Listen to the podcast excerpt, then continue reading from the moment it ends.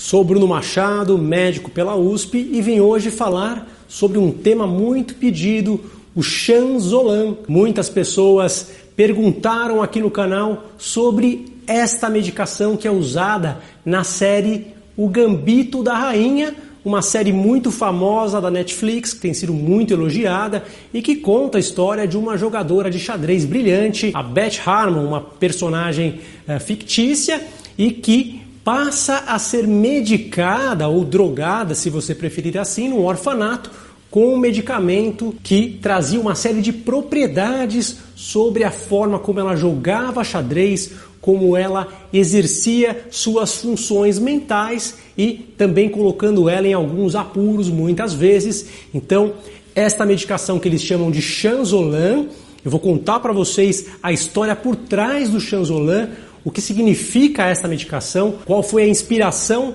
para essa mistura entre medicamentos e jogo de xadrez que é vista nessa série? E quais são as verdadeiras manifestações deste remédio, quais são as reais expectativas acerca deste medicamento que inclusive é encontrado nas farmácias até os dias de hoje.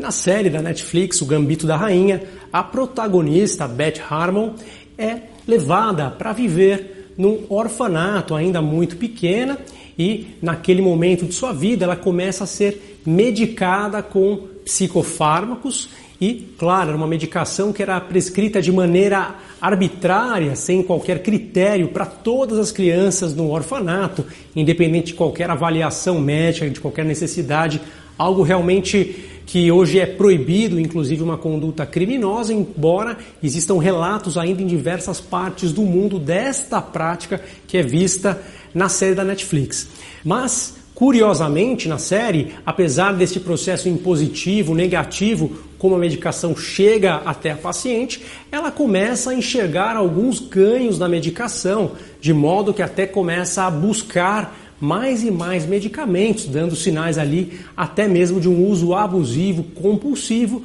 mas que era principalmente motivado por uma melhora que ela obtinha em sua performance mental mais especificamente enquanto jogava xadrez ou enquanto estudava o assunto, enquanto praticava as suas jogadas. Ela chegava a olhar para o teto e conseguia visualizar o tabuleiro desenhado no teto. Embora neste caso isso deva ser interpretado como uma representação artística, a ideia de colocar expresso na série, na tela, uma forma de representar as competências espaciais e cognitivas da personagem naquele momento, de uma forma que ela conseguia evoluir na sua capacidade de jogar xadrez, e isso passa a ser utilizado por ela de maneira recorrente, até mesmo quando ela não está mais morando no orfanato, vai ser adotada em outro momento e ali ela começa a utilizar o medicamento que era da sua mãe e era exatamente um comprimido verde que era utilizado que ali no cenário dos anos 60, nos orfanatos, corresponde exatamente ao que era o clordiazepóxido, um benzodiazepínico usado para acalmar, usado para relaxar, para tratar quadros de ansiedade e era frequentemente prescrito para donas de casa, para mulheres que viviam mais isoladas, como era o caso da mãe dela e também como acontecia no orfanato. As crianças, ah, para serem mais facilmente controladas, eram medicadas com o benzodiazepínico e, evidentemente, de uma maneira inadequada, exagerada, uma medicação que foi prescrita de uma forma uh, que não corresponderia ao melhor interesse destes pacientes e, sem dúvida alguma, essa classe farmacológica até hoje representa um problema de saúde pública importante,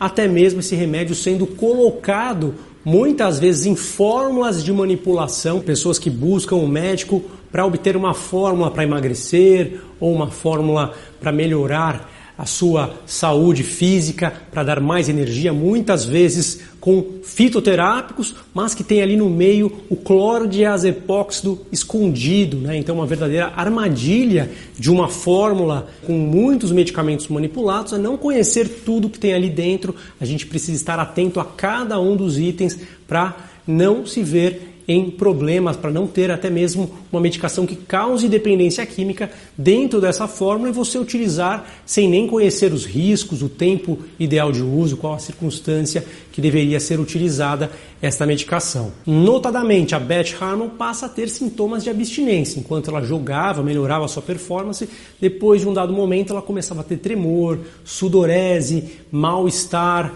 dificuldade de concentração e precisava utilizar novamente a medicação num padrão realmente de abstinência da substância e isso a partir de certo momento passa também a ser visto com o álcool, mas futuramente a personagem consegue controlar a situação e não mais utiliza desse recurso para jogar melhor xadrez. É interessante a gente falar também aquilo que é fantasia, aquilo que é realmente ficção na história desta medicação da série O Gambito da Rainha. Na verdade, o Chanzolan é um nome que não existe, ele foi inspirado nesta outra medicação e também com esta outra medicação, que é o clordiazepóxito, não são esperados os ganhos cognitivos, as habilidades cognitivas, as habilidades visoespaciais, aquela capacidade de representar o tabuleiro, de sustentar o foco, de sentir mais encorajada,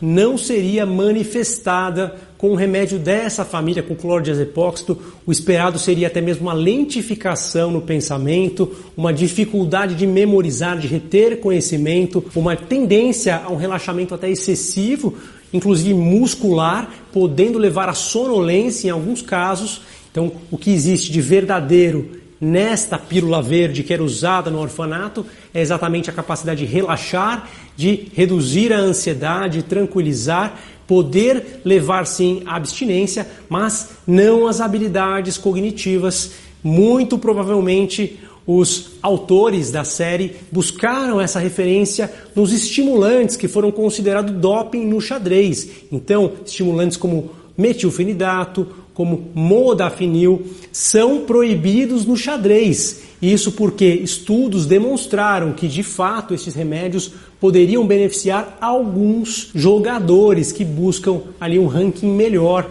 De fato, ficou comprovado que alguns jogadores tinham melhor performance com estas medicações, mas não todos os jogadores. É verdade que algumas pessoas com algumas características podiam se beneficiar da melhora da concentração, de um foco mais sustentado que estes remédios poderiam trazer e até mesmo evocar algumas alternativas com mais facilidade. No entanto, isso um uso muito perigoso por ser off-label, pessoas que não têm um diagnóstico específico e que fazem o uso como se fosse usar um hormônio numa competição de atletismo, como se fosse usar uma droga para render mais numa corrida. Isso é algo muito conhecido, mas que em geral não costuma acabar muito bem. Essas pessoas, particularmente que usam estimulantes para essas finalidades, com o passar do tempo podem ter uma tolerância, um prejuízo em relação às funções cognitivas no médio e longo prazo e até mesmo quadros de ansiedade. Então é claro que a gente só vai recomendar esse tipo de remédio se realmente houver um diagnóstico que justifique, que traga problemas sérios para aquele paciente, para que ele precise deste tratamento para ter uma vida saudável e produtiva. É claro que nenhum destes remédios torna ninguém mais inteligente ou aumenta o conhecimento, a capacidade de raciocínio de ninguém. As habilidades cognitivas dependem muito mais da capacidade do indivíduo e de como ela foi desenvolvida ao longo de sua vida e, evidentemente, que eventual mudança, mesmo com os estimulantes, é bastante pequena. Na série, a protagonista começa a não mais conseguir manejar bem os efeitos adversos, ela percebe que os prejuízos dos remédios acabavam sendo piores do que os benefícios e ela consegue evoluir e vencer, ter sucesso sem o uso das medicações, evidentemente que é, no caso, o mais saudável quando se imagina uma pessoa que não tenha um transtorno mental, que não tenha uma doença mental, não faz sentido ela usar um psicofármaco se não houver uma indicação muito precisa. Então a verdade é que é uma série bastante interessante que traz alguns aspectos históricos do uso de medicamentos e seus riscos, mas evidentemente com uma boa dose de fantasia, com uma boa dose de ficção. Eu vou ficando por aqui. Se você está gostando do vídeo, não deixe de curtir de compartilhar, de comentar, interaja com o conteúdo para que você receba os vídeos que estão chegando. O algoritmo do YouTube precisa que você interaja para receber os conteúdos. As pessoas que não curtem, que não compartilham, que não seguem o canal, dificilmente vão ver os próximos vídeos que estão chegando. Um abraço a todos, até breve.